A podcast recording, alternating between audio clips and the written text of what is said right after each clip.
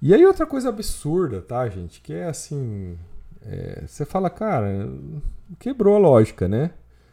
Que é o que a Tether começar a comprar Bitcoin, né? E fazer as suas reservas em Bitcoin.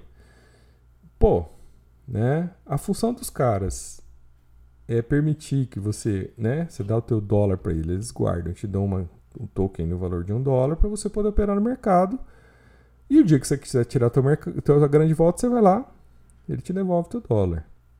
Essa é a lógica do meu, né? Uma stablecoin centralizada.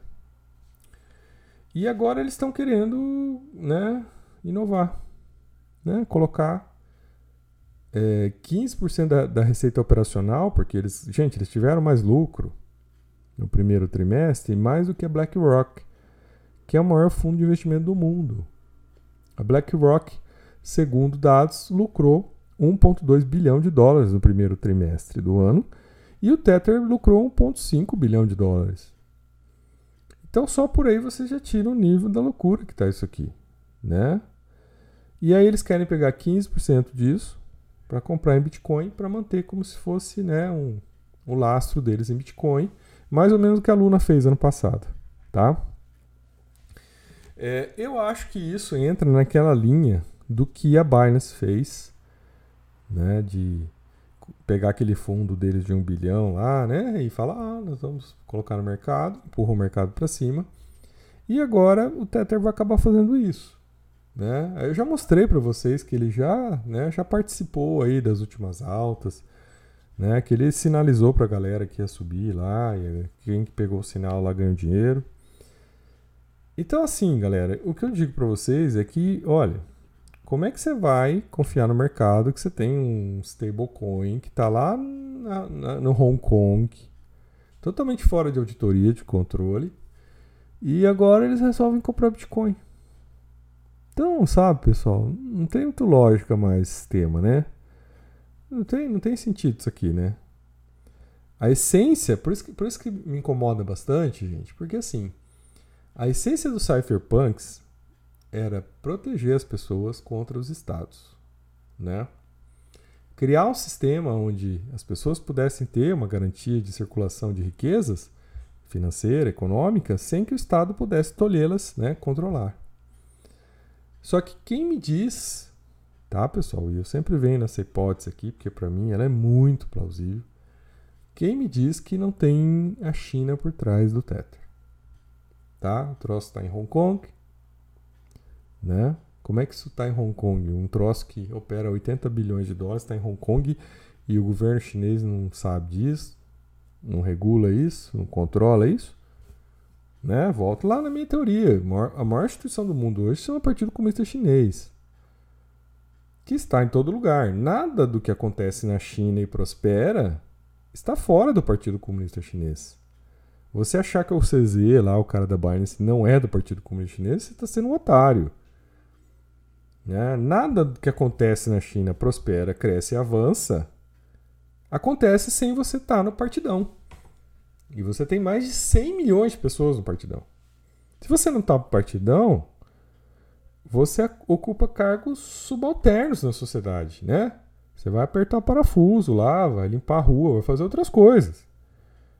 Você não está na elite do país que né, está estabelecida para governar e para tocar os grandes projetos. E aí, o Tether não é do governo chinês? se ele é do governo chinês, gente, ele é um baita no cavalo de Troia, né, que acaba por destruir a lógica do cypherpunks. Então, assim, isso aqui é um furo, né, pessoal? É um furo na ideia, né, do que os cypherpunks propuseram, porque aqui você tem uma brecha, né, para esse tipo de empresa, já que não existe ainda. Porque, na verdade, o cypherpunks era assim, olha, vai ter o dinheiro digital dos estados, e vai ter o Bitcoin para proteger as pessoas do dinheiro digital dos estados. Mas em nenhum momento os cypherpunks imaginaram que ia ter dinheiro digital privado, né, que competiria com o dinheiro do Estado e que teria existência antes da existência do dinheiro digital do Estado.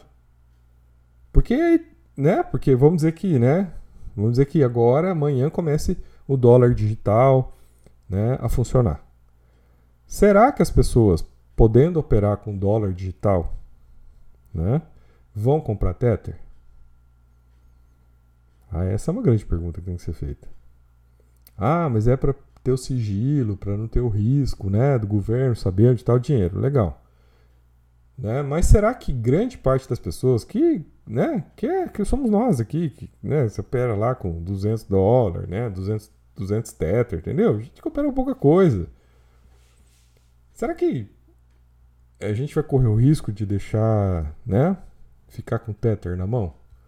Se eu posso ter dólar digital? Entendeu?